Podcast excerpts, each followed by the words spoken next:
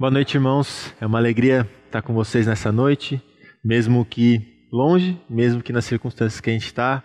É uma alegria, um privilégio poder ter esse tempo com vocês e é uma bênção e realmente a gente deve ser grato à tecnologia que nos permite continuar tendo esses cultos, mesmo nessa quarentena, mesmo isolados. E hoje a gente vai continuar a nossa série é, Ser e Fazer Discípulos de Jesus. Nosso tema esse ano é ser e fazer discípulos, e partindo principalmente da ordem de Jesus em Mateus 28, a gente tem estudado juntos o que, é ser um discípulo de Jesus e como nós vamos reproduzir esses discípulos. Então, parte do que Cristo fala ao descrever essa ordem é justamente ensinar todas as coisas.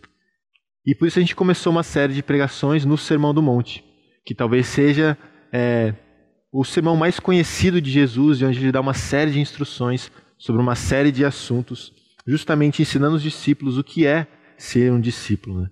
E ao final desse tempo de ensino, a gente vê no final do capítulo 7 a resposta das pessoas que estavam lá. E essa resposta é muito interessante.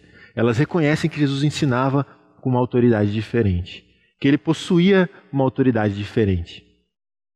Então, nos capítulos 8 e 9, que seguem o Sermão do Monte, a gente vai ver uma demonstração da autoridade de Jesus, não especificamente no ensino, mas na forma como ele fazia as coisas, nos sinais, nas curas, nos milagres que ele fazia. Né? E, meio que entre essas demonstrações de autoridade, a gente vai ver ele continuamente questionando os discípulos se eles estavam dispostos de fato a segui-lo. Eles já tinham visto muito do que Jesus era capaz de fazer, muito do que ele podia fazer. Eles já tinham visto a autoridade de Jesus no seu ensino, no seu poder, nas suas curas e tantas outras coisas. Mas Jesus precisava saber, ele precisava que os discípulos soubessem se eles de fato estavam dispostos a segui-lo.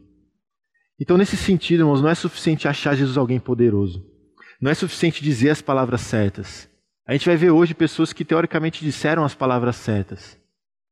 Mas se a gente não estiver de fato disposto a abrir mão de tudo para seguir a Cristo, a gente deve se questionar se de fato a gente ama a Cristo, se de fato a gente reconheceu a Cristo, se de fato a gente tem submetido à autoridade de Cristo.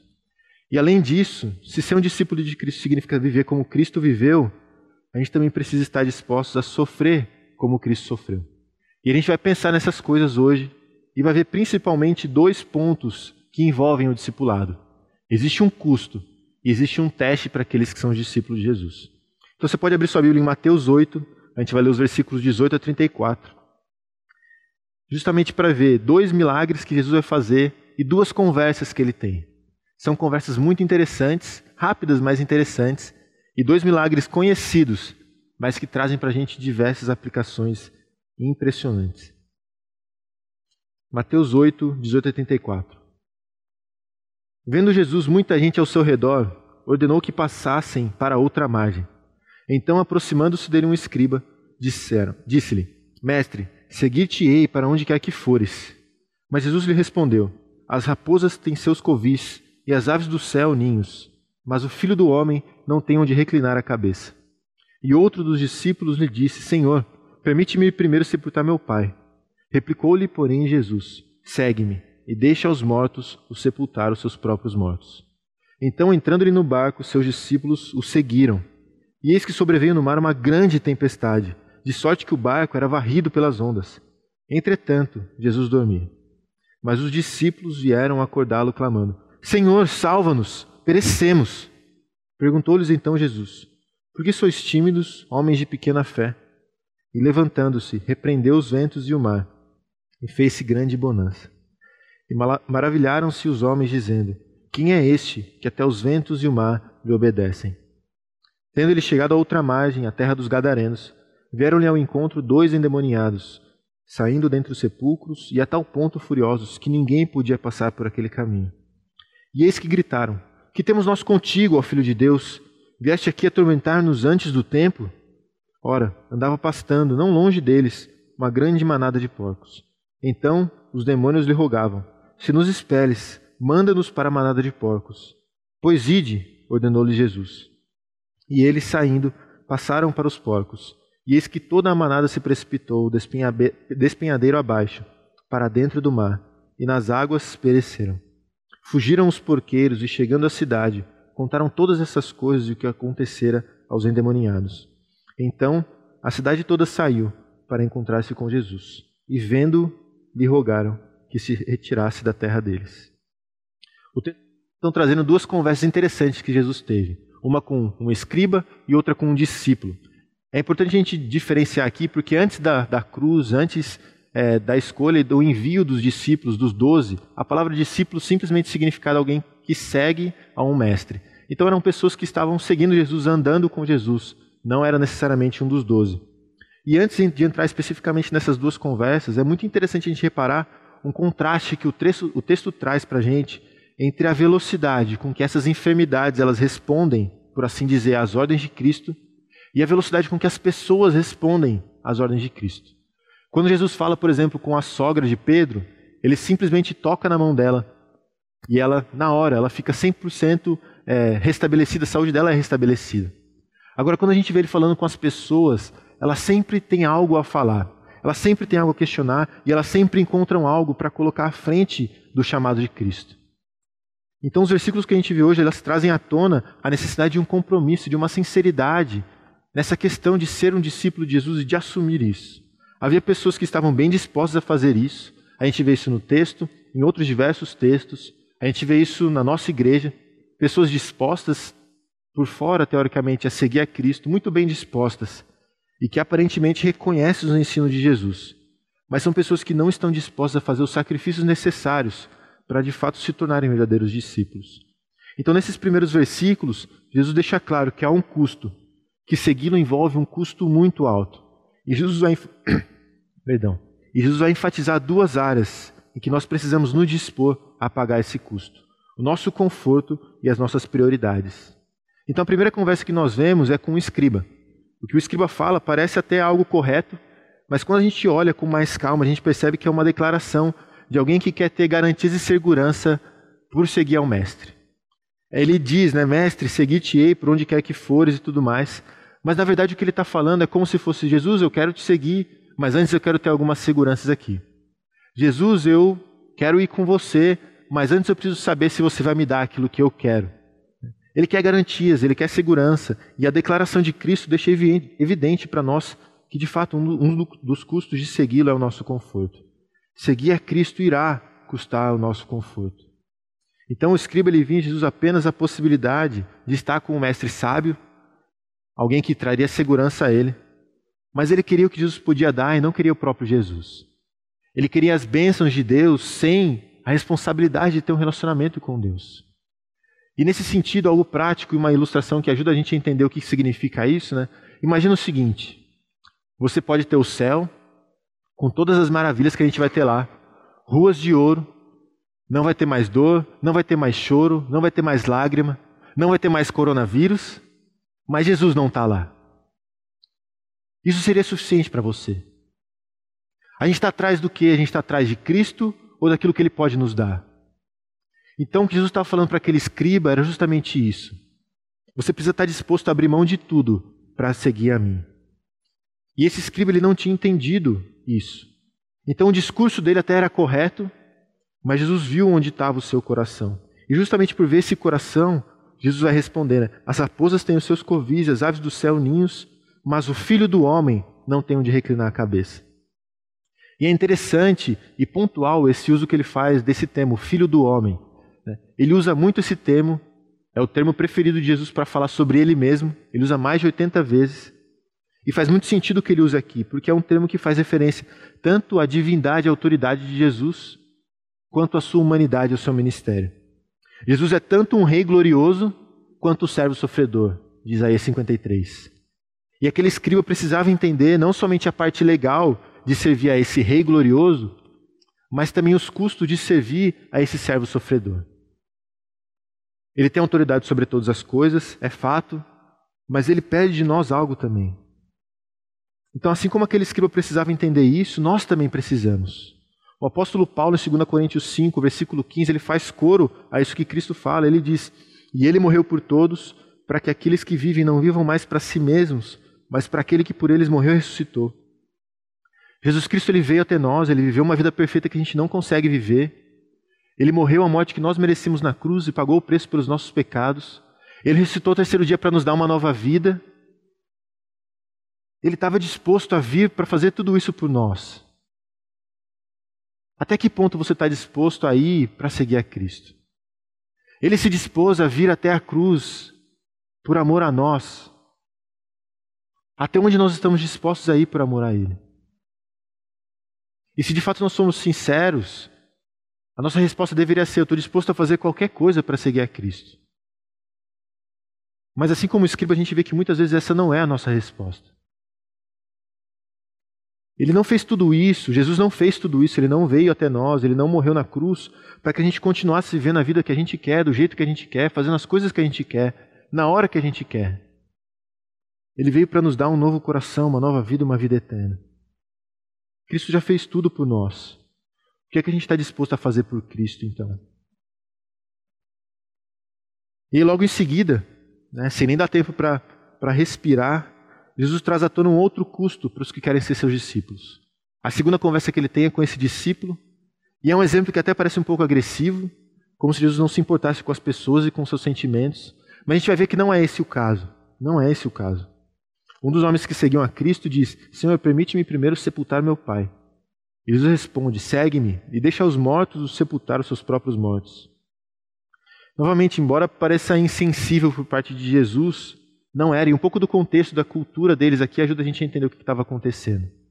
Naquela época, quando alguém morria, ela normalmente era, era enterrada no mesmo dia, e depois do enterro eles tinham alguns dias, uma semana, com alguns costumes e práticas que eles tinham da cultura judaica. Né?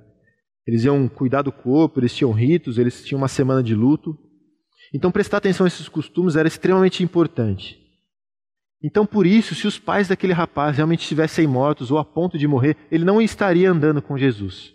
Ele estaria em casa, ele estaria muito ocupado fazendo as coisas que ele deveria fazer. Agora, como esse cara ele estava lá com Jesus, é muito mais provável e se encaixa perfeitamente com a resposta de Jesus e com o contexto que a gente vê aqui no Evangelho de Mateus, que os pais do homem ainda estivessem vivos e que na verdade ele estivesse dizendo algo como: Jesus, algum dia, depois que os meus pais morrerem, eu não sei quando é que vai ser, mas depois que eles morrerem, aí eu vou seguir você. Ele estava dizendo: Jesus, eu só vou ali resolver as minhas coisas primeiro, e depois eu sigo você. Em outras palavras, talvez a gente não tenha coragem de falar isso, né? A gente tenta maquiar um pouco o nosso coração nesse sentido. Jesus, eu tenho algumas coisas que eu considero mais importantes do que você. Então eu vou fazer essas coisas que para mim são mais importantes. E depois eu vou seguir a você. Então, nesse sentido, Jesus vai cobrar desse discípulo um ajuste de prioridade. Seguir Jesus irá custar os nossos interesses e as nossas prioridades. E aqui a gente está entrando num aspecto delicado, porque algumas prioridades são fáceis de combater. A gente sabe que não deve fazer do dinheiro uma prioridade, do nosso trabalho uma prioridade, do nosso lazer, do nosso prazer uma prioridade. Mas o exemplo que Jesus traz aqui é bem forte. Jesus está dizendo que nós não devemos fazer da nossa família uma prioridade. E antes de continuar, a gente precisa ter muito cuidado aqui para não entender errado. Ele não está dizendo que a gente não deve amar os nossos familiares, que a gente não deve honrar os nossos pais, que a gente não deve cuidar dessas pessoas. O que ele está dizendo é que essa não é a nossa prioridade, ou pelo menos não deveria ser a prioridade dos seus discípulos. Que prioridade, pessoal, só existe uma. Só existe uma. Ninguém consegue ter duas prioridades. No Sermão do Monte, no capítulo 6, versículo 34, Jesus vai deixar claro qual deve ser essa prioridade. Ele fala: Buscai, pois, em primeiro lugar o reino de Deus e a sua justiça Buscai, pois, como prioridade na sua vida o reino de Deus e a sua justiça. A prioridade que nós, como discípulos de Cristo, somos chamados a ter é só uma e é Deus. Deus é a nossa prioridade. Deus precisa ser o primeiro em tudo que nós fazemos, sentimos e pensamos. Mas em todas as outras coisas, e a minha família, e o meu trabalho, e o meu lazer. Irmão, se Deus for a nossa prioridade, todas as outras coisas estarão exatamente onde elas precisam estar. A gente precisa entender isso. Se Deus for a nossa prioridade, todas as outras coisas estarão exatamente onde elas precisam estar. Agora, se Ele não for, o contrário também é verdadeiro. Todo o resto vai estar bagunçado. Todo o resto vai ruir. Inverter prioridades, tirar Deus do centro, é como tentar começar a construir uma casa pelo teto. Não vai dar certo. A gente começa pelo fundamento, a gente começa pela base. E a base da nossa vida, o fundamento da nossa vida precisa ser Deus. Nunca vai funcionar tentar começar a construir uma casa pelo banheiro, ou pelo teto, ou pela parede que seja. São coisas importantes, sim, elas são muito importantes, mas elas não são prioridade. Então, por favor, entenda, não estou dizendo que família, trabalho, lazer e tantas outras coisas não são importantes, elas são. Mas elas não são mais importantes do que Deus. Ele precisa ser a nossa prioridade. E mais uma vez, se Ele for a nossa prioridade, todas as outras coisas estarão exatamente onde elas precisam estar. Então, o que Jesus está pedindo daqueles dois homens e o que ele pede de nós hoje é fidelidade completa, é um compromisso completo. A gente viu alguns domingos atrás, em Mateus 6, 24, que é impossível servir a dois senhores.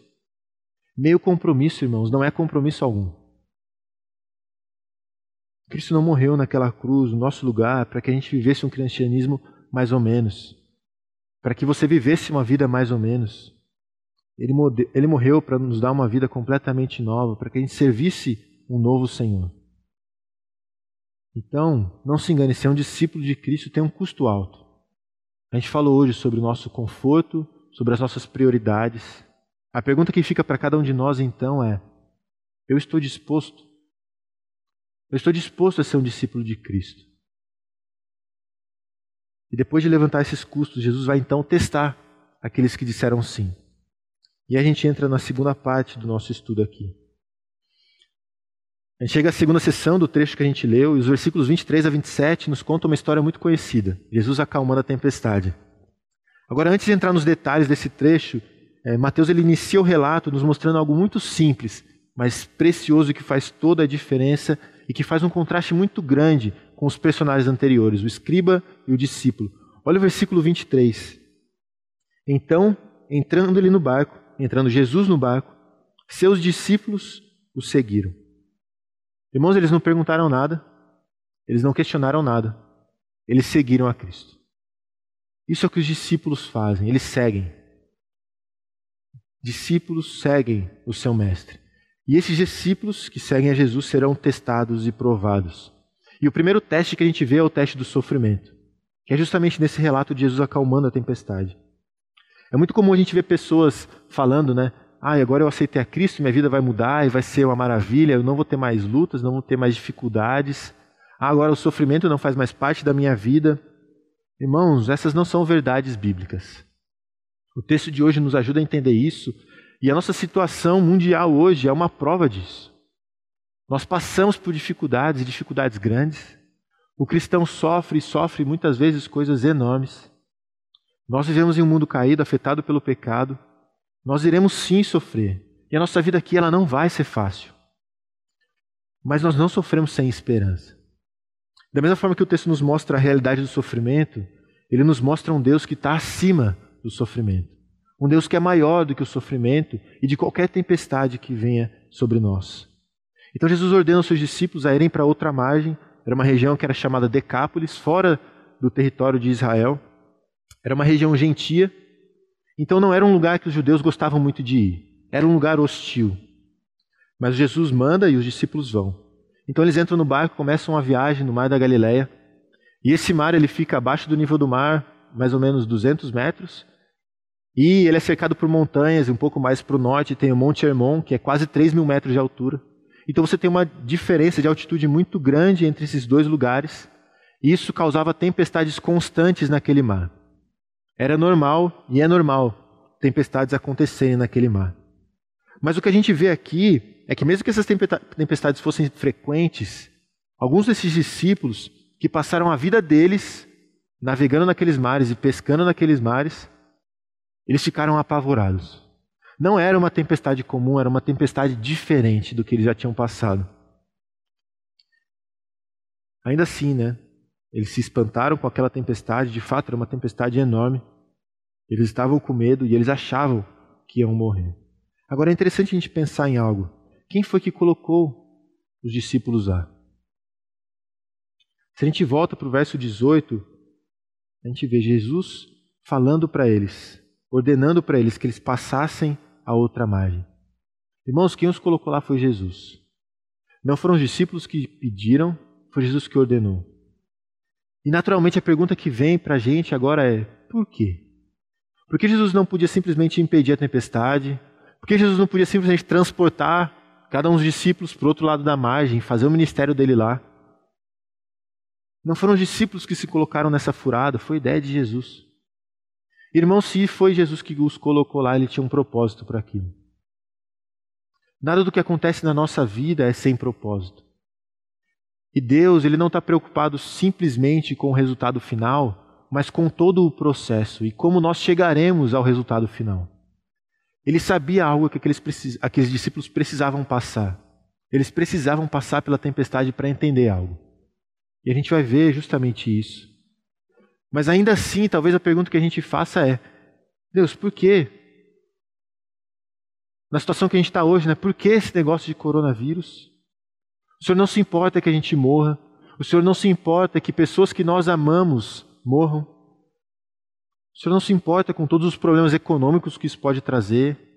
O Senhor não se importa com tudo que pode acontecer por causa disso. E então, nesse sentido, é fácil a gente se identificar com o clamor dos discípulos para Jesus. Você não se importa onde é que você está em meio a todo esse sofrimento. Mas, meus irmãos, existe algo mais importante, eu diria muito mais importante, do que Deus nos manter longe das tempestades. E esse algo é a gente vê a fidelidade de Deus a nós em meio às tempestades. E entender que em meio a todas as incertezas que a gente vai passar nessa vida, existe algo certo em que a gente pode se agarrar. Nós vamos sim sofrer, mas nós servimos a um Deus que é maior do que qualquer tempestade que a gente passe. A vida é incerta, ela é instável. Nós temos visto e experimentado isso. Mas as realidades daquilo que Deus promete para nós, elas são certas. Jesus Cristo veio, ele morreu na cruz, ele pagou o preço pelos nossos pecados. Ele ressuscitou o terceiro dia para nos dar uma nova vida, isso é certo. E também é certo que ele vai voltar e vai nos levar com ele. Então, em meio a toda essa bagunça que nós vivemos, em meio a todo o sofrimento que nós enfrentamos, a gente precisa de algo certo e firme em que nos agarrar. E só existe um lugar onde isso acontece, e é na presença de Deus. Há certas coisas sobre Deus que de fato a gente só consegue aprender em meio às tempestades. Elas são o laboratório de Deus para nos ajudar a enxergar na prática aquilo que na teoria a gente não consegue ver. Mas a verdade é que nós tentamos fugir disso. A gente ama os milagres de Jesus, a gente acha muito legal ver as histórias anteriores, né, de Jesus curando um cego, curando o leproso, curando a sogra, de a sogra de Pedro e curando tantas outras pessoas. A gente fica super empolgado quando a gente vê essas histórias, mas a gente faz de tudo para que essas histórias não aconteçam com a gente. A gente fica impressionado e a gente é tocado ao ouvir histórias de pessoas que passaram por situações difíceis e experimentaram a presença e o poder de Deus de forma maravilhosa. Mas a primeira coisa que a gente faz quando algo nos acontece é pedir para Deus remover qualquer tipo de dificuldade e sofrimento. Nós queremos ver os milagres, mas nós não queremos ver os milagres da nossa própria vida, a gente quer ver na vida das outras pessoas. Nós queremos ver os milagres desde que ele não nos atrapalhe, não atrapalhe os nossos planos, as nossas prioridades e o nosso conforto. Eu não estou dizendo que a gente deve amar sofrer, mas o ponto é que a gente precisa focar em Deus, ao invés de focar nas tempestades. E de todas as pessoas que eu conheço que passaram por situações difíceis, de sofrimento, onde a vida parecia completamente fora de controle, nenhuma delas trocaria o que elas puderam aprender de Deus durante esse processo. Eu não estou dizendo que elas gostariam de passar de novo por tudo aquilo, porque o sofrimento é real. Mas aquilo que elas aprenderam de Deus e a proximidade que elas têm com Deus agora é o que elas não trocariam. Então Deus vai de fato se revelar de forma grandiosa a nós em meio aos sofrimentos. Ele vai se mostrar presente. Ele vai nos oferecer consolo, mesmo que em meio à dor. A gente desperdiça momentos em que a gente poderia aprender maravilhas sobre Deus simplesmente porque a gente está mais preocupado com o nosso conforto do que com aquilo que Deus quer ensinar para nós. Então, situações como a que nós temos vivido hoje são de fato expedientes do Senhor para nos mostrar quem Ele é. Ele é um Deus tremendo, é um Deus poderoso. E nada do que acontece acontece fora do controle dele. Irmãos, ele não somente está conosco em meio às tempestades, ele também garante que nós chegaremos do outro lado. Um dia as tempestades acabarão. No verso 18 ele disse, né, passemos para a outra margem. E aí o verso 28 começa dizendo, tendo ele chegado à outra margem. A divisão que a gente tem na nossa Bíblia aqui, de versículos e tudo mais, ela faz com que a gente perca um pouco essa continuidade da história. Mas esse é um detalhe pequeno, mas que faz toda a diferença. Jesus disse que eles iam para outra margem e eles foram. Não existia a menor possibilidade deles não chegarem à outra margem. Meus irmãos, Jesus disse que estará conosco todos os dias até a consumação dos séculos, e Ele estará. Ele disse que Ele voltará e Ele vai voltar. Ele disse que vai preparar uma casa para nós nos céus, na presença dEle, e Ele vai fazer isso. As tempestades virão, assim elas virão. Ele também disse que elas virão. E de fato elas virão, elas têm vindo. Mas elas têm data de validade. Um dia essas tempestades elas vão acabar. Agora sabe o que não vai acabar nunca? Uma vida eterna na presença de Deus. Nosso relacionamento com Deus, ele não acaba nunca. Isso é para toda a eternidade. A eternidade que nós passaremos na presença do nosso Senhor e Salvador Jesus Cristo isso não tem data de validade. Pode ser que o coronavírus nos afete, sim. Se não for o corona, outras coisas vão nos afetar. Mas nenhuma delas tira a esperança que nós temos em Cristo. Nada pode nos separar do amor de Cristo. Nada pode nos tirar da mão de Deus. O apóstolo Paulo, em Romanos 8, ele escreve alguns versículos que eu quero ler para os irmãos aqui. Romanos 8, versículos 35 a 39 dizem o seguinte: quem nos separará do amor de Cristo? Será tribulação, ou angústia, ou perseguição, ou fome, ou nudez, ou perigo, ou espada? Como está escrito: Por amor de ti somos entregues à morte o dia todo, fomos considerados como ovelhas para o matadouro. Em todas essas coisas, porém, somos mais que vencedores, por meio daquele que nos amou. Porque eu estou bem certo de que nem a morte, nem a vida, nem os anjos, nem os principados, nem as coisas do presente, nem do porvir, nem os poderes, nem a altura, nem a profundidade, nem qualquer outra criatura poderá separar-nos do amor de Deus que está em Cristo Jesus, o nosso Senhor. Meus irmãos, as tempestades, as tempestades elas vêm, elas virão. Mas nada pode nos separar do amor de Deus. Nada nos tira da mão de Deus. E as promessas que, Ele tem para nós, elas permanecem para sempre. E finalmente, depois de passarem pelo teste do sofrimento, eles vão passar pelo teste da rejeição.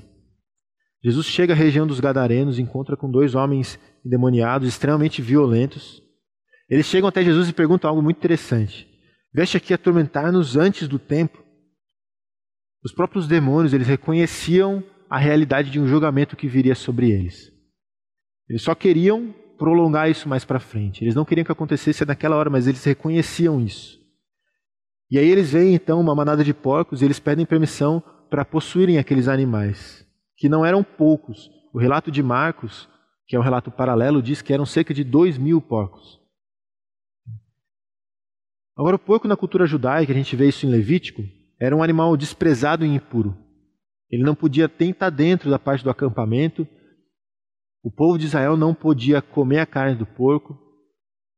Então a presença de tantos porcos nesse lugar e o próprio fato de saber que eles estavam no local geográfico que eles estavam, que era Decápolis, um lugar gentil, mostra para nós que Jesus e seus discípulos estavam em um território gentil e hostil. Aquelas pessoas não se importavam com os costumes e as práticas judaicas, eles não se importavam com a lei que Deus tinha passado para Moisés, eles não se preocupavam com o que era puro ou impuro, eles valorizavam mais os porcos do que a própria cura dos endemoniados. É interessante, né? Porque é parte do que a gente infelizmente vê hoje, pessoas valorizando mais animais do que pessoas, pessoas mais preocupadas com seus pequenos pets do que com seus filhos muitas vezes. Eles não ligavam para esses detalhes. E isso fica claro na forma como elas reagem ao que Jesus faz. Ele faz uma limpeza completa, ele tira os demônios daqueles homens ele elimina os porcos do meio dos povos, ele está tentando purificar aquele local. Mas ainda assim, o povo diz para Jesus ir embora.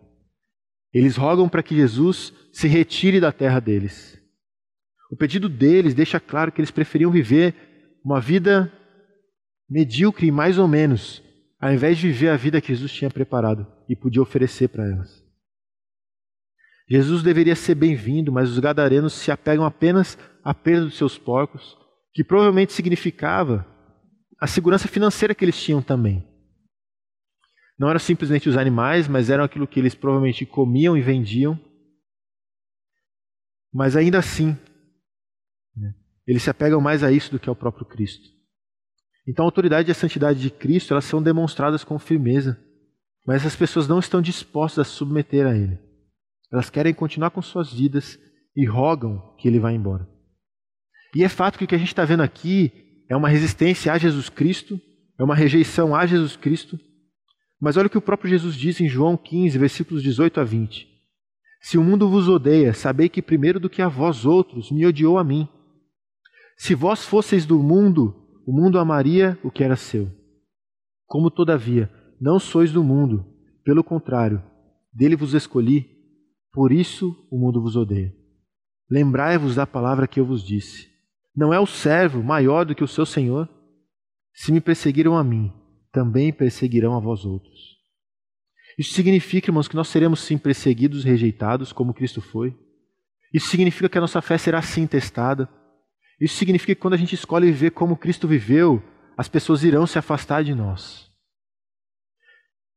E aqui um termômetro para nós também. Se viver no mundo é muito fácil para você, se as pessoas não te acham diferente ou até mesmo estranho, se você não enfrenta nenhum tipo de resistência pela forma como você vive, talvez você esteja mais parecido com o mundo do que você imagina. Viver como Cristo viveu vai causar um impacto nas pessoas. E por mais maluco que isso seja, as pessoas não irão reconhecer o bem que nós fizemos a ela. Elas, inclusive, irão rejeitar esse bem.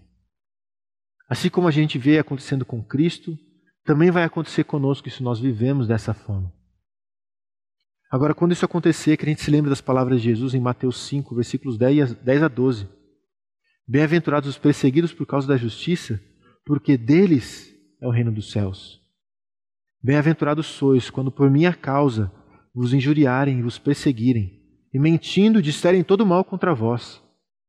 Regozijai-vos e exultai, porque é grande o vosso galardão nos céus, pois assim perseguiram aos profetas que viveram antes de vós. Meus irmãos, a gente só vai experimentar o poder da graça de Cristo se nós estivermos dispostos, dispostos a segui-lo e a nos tornarmos seus discípulos. Mas, de fato, ser um discípulo de Cristo envolve custos e a nossa fé será testada. Então, a pergunta que fica para todos, é, para todos nós é a seguinte: Você está disposto você tá, está disposto a assumir os custos, a entregar o seu conforto e as suas prioridades? Você está disposto a passar por testes de sofrimento e de rejeição, por amor a Cristo? Essa é a pergunta que Cristo deixa para nós. Será que nós estamos dispostos? Será que nós estamos dispostos? Vamos orar? Senhor Deus, muito obrigado, Pai, por mais esse tempo juntos, mesmo que à distância, uma realidade diferente, mas ainda assim, Deus, uma realidade permitida pelo Senhor, que tem os propósitos do Senhor. Deus, que o Senhor nos conceda a graça de vivermos como discípulos verdadeiros do Senhor, assumindo os custos que são enormes, mas que não se comparam àquilo que nós recebemos, porque nós recebemos o próprio Cristo. E nos dispondo também, Deus, a passar por testes sabendo que a aprovação da nossa fé produz perseverança, para que nós sejamos maduros e perfeitos e testemunhemos de Cristo em um mundo caótico que sofre, não simplesmente por um vírus, mas sofre por não ter o Senhor. Pai, que o Senhor haja nos nossos corações através da tua palavra e do teu Espírito, para que as nossas vidas sejam testemunhos verdadeiros da esperança que nós temos em Cristo, que transcende essa vida e vai para toda a eternidade. Nós clamamos pela nossa saúde, pela saúde da nossa igreja, que o Senhor nos guarde, nos proteja de todo o caos que nós temos vivido Nós pedimos isso ao Senhor. Também aos enfermos da nossa igreja, que o Senhor os guarde, as pessoas em risco, pessoas que talvez estejam com diagnósticos propensos a serem pessoas diagnosticadas com o vírus. Que o Senhor guarde cada um deles, Pai. E que o Senhor nos ajude a permanecer vivendo como igreja de Cristo, mesmo numa época em que estar presente no templo não será possível. Mas que nós lembremos que a igreja somos cada um de nós. E que nós podemos sim investir e amar os nossos irmãos, mesmo que estando longe. Que o Senhor nos ajude a fazer isso. E é no nome de Cristo que nós oramos, Pai. Agradecidos. Amém.